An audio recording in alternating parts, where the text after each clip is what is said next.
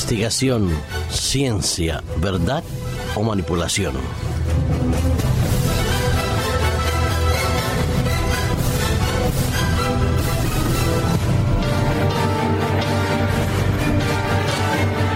Invertir en I más D, investigación y desarrollo,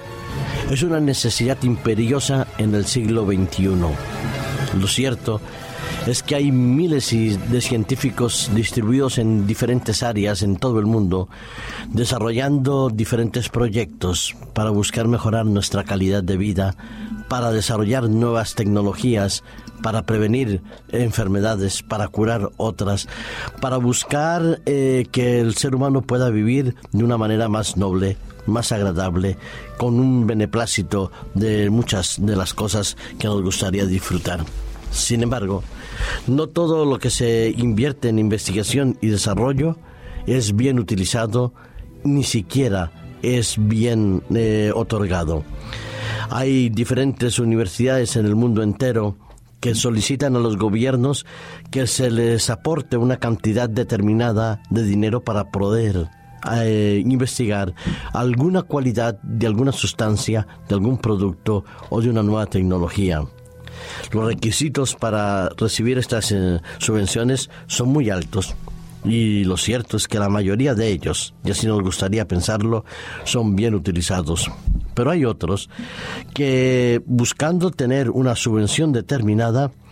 no le importa si los axiomas y los enunciados de sus teoremas son verdaderos o son falsos, sino que les importa es recibir un poco de dinero o aquel investigador buscan algo de prestigio.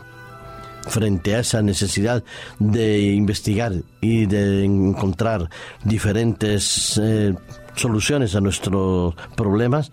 los científicos deben ser coherentes, responsables, honestos y al mismo tiempo reconocer si su investigación ha dado frutos o ha sido un rotundo fracaso o los frutos obtenidos no son los que ellos estaban esperando.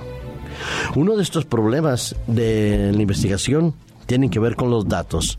con la fiabilidad de los datos que se exponen a las personas algunas veces a las revistas científicas nos traen noticias de que tal o cual científico aportó tal y cual documentación y que demuestra que el tratamiento, la terapia o el producto que ha encontrado es altamente beneficioso. Revistas científicas eh, mis revistas médicas, pues entonces se encargan de eh, hacer amplia información sobre ese artículo y las investigaciones pues reciben su premio si son realmente ciertas. Hubo un investigador que hace algunos años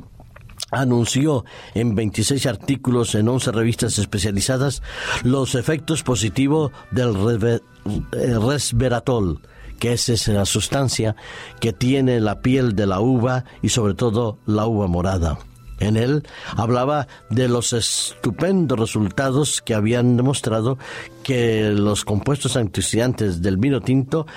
poseían bondades rejuvenecedoras,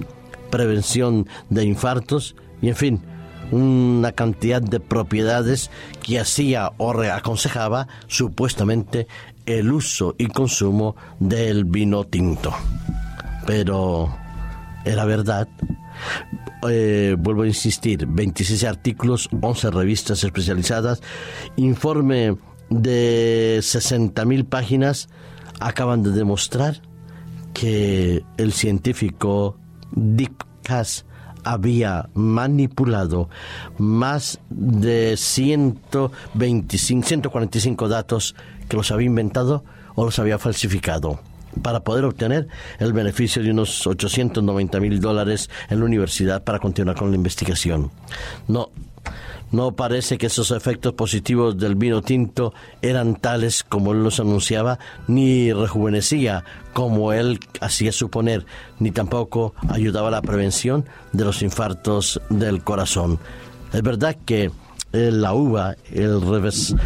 resveratrol, está presente y que es absolutamente positivo para nuestro organismo, pero que el hecho que fuera vino tinto es lo que él había falseado Así es. El resumen de los artículos de investigación publicados por DAS mostraron que 145 datos eran inventados y falsificados y la universidad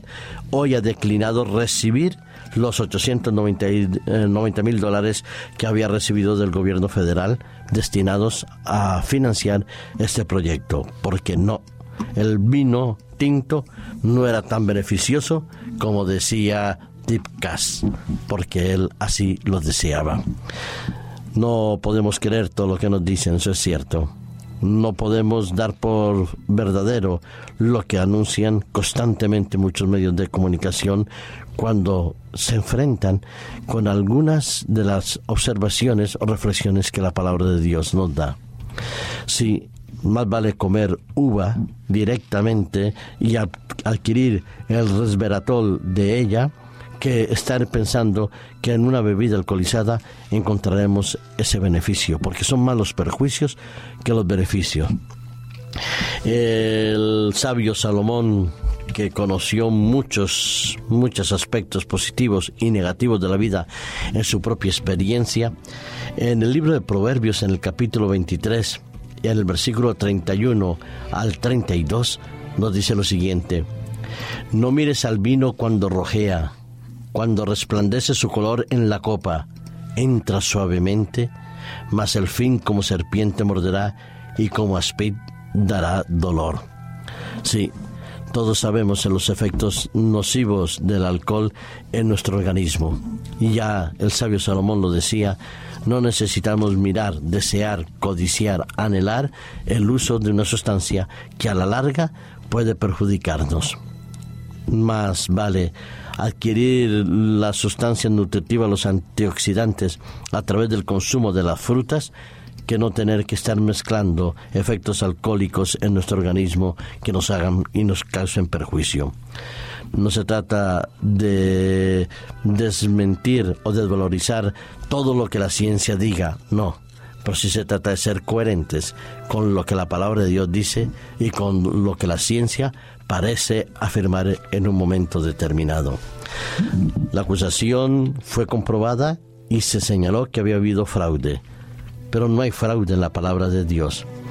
Efectivamente, el vino puede parecer codiciable a los ojos, pero en las entrañas produce efectos negativos, altera nuestra mente, cambia nuestro concepto de la voluntad, nos hace evaluar las cosas de manera equivocada y nos perjudica en nuestras decisiones y en nuestra convivencia. Hagámosle caso al sabio Salomón,